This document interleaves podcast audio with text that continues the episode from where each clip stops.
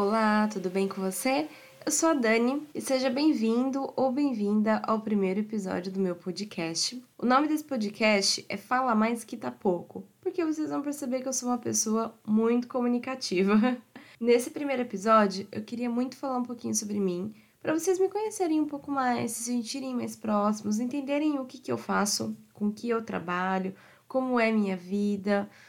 Esse é um podcast que ele vai ser sobre organização, tanto para você que tem empresa, quanto para você que estuda ou trabalha fora. Eu vou falar de alguns pontos da organização que me ajudaram muito a minha vida toda e que são muito úteis. Se você gosta do assunto de negócios, também vai ter algo aqui sobre isso.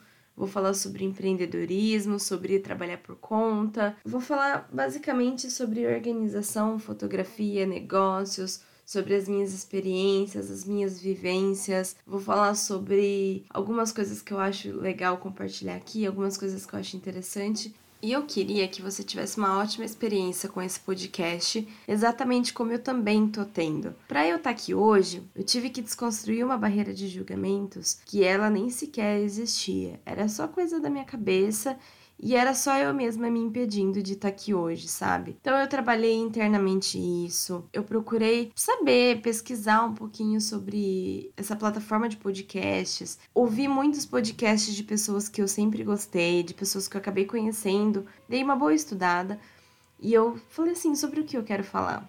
Né? Eu quero agregar a vida das pessoas, porque eu sempre senti que essa foi a minha missão. Então, estar aqui hoje faz toda a diferença para mim, acreditem. E para começar esse primeiro episódio, é claro que eu acho que eu deveria falar um pouquinho sobre mim, sobre o meu nome na internet, que ele é bem diferente, né? As pessoas às vezes nem sabem pronunciar meu nome direito. Mas vamos lá. Eu sou a Dani. Meu nome na verdade é Daniele, com dois L's e E no final, Gomi de Jorge. Meu nome é um pouco engraçado porque eu não tenho sobrenome. O meu sobrenome é Jorge mesmo, que é da família do meu pai. E quando eu casei com o Diego, em junho desse ano, eu não quis colocar o sobrenome dele, que é Meyer. Apesar que eu acho que ficaria muito legal, porque eu acho muito bonito o nome dele e eu queria ter o, meu, o nome dele. Mas só de pensar em todo o caos que eu teria que passar, tanto financeiramente quanto perda de tempo, para poder trocar o meu nome em todos os meus documentos, em conta bancária, que a minha conta é digital, ia ser um caos só. Eu falei, deixa quieto, até porque o que eu acredito é que não é o nome que tá ali que eu uso no meu dia a dia que vai mudar alguma coisa.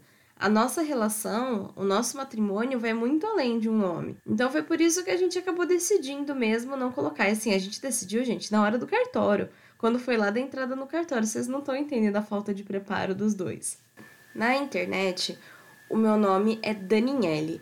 E eu levo esse nome porque o meu bisavô, que faleceu em 2002 com 93 anos, ele era aquele tipo de italiano nato, sabe? Aquele cara bem chato, carrancudo. Ele era muito chato, mas eu adorava esse bisavô porque foi ele com a minha avó que me criaram praticamente. O meu avô faleceu quando meu pai tinha 9 anos, então eu não conheci ele, óbvio. E a convivência que eu tive foi com o meu bisavô. Então, quando ele ia falar o meu nome, ele não conseguia pronunciar Daniele ele falava Daniele e foi ficando esse nome na minha cabeça. E quando surgiu as redes sociais, eu sentia que eu precisava de alguma coisa que me representasse, sabe? Foi quando eu escolhi usar o nome que ele me chamava, que ficou Daniele, por conta do sotaque e da pronúncia que ele não conseguia dizer o meu nome. Então, o meu nome é Daniele nas redes sociais por conta disso.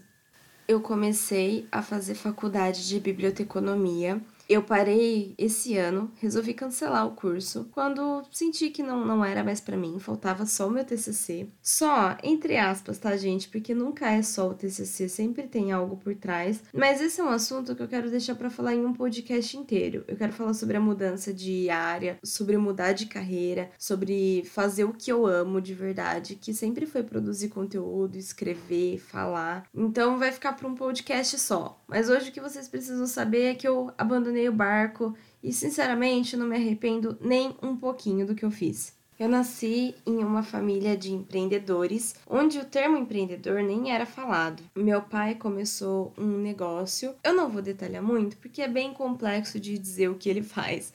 E hoje eu ajudo ele na empresa, eu trabalho com ele na parte financeira. Então sou eu que cuido de recebimento da empresa, cartão, boleto, cheque, enfim, eu cuido da parte financeira então, além de fazer tudo isso, eu ainda produzo conteúdo para as redes sociais, eu crio conteúdo, eu comecei a gravar esse podcast, tenho uma newsletter de organização e negócios, tenho um blog dentro do meu site e o meu Instagram, é claro, né? Eu gosto muito do assunto de organização porque ele me salvou várias vezes na minha vida e, e de salvar no sentido de me ajudar a passar por algum problema, de superar algum problema. Foi nesse sentido que a organização me ajudou. Esse ano eu tive um problema na família. Meus pais se divorciaram e quem assumiu a firma fui eu, junto com o meu pai.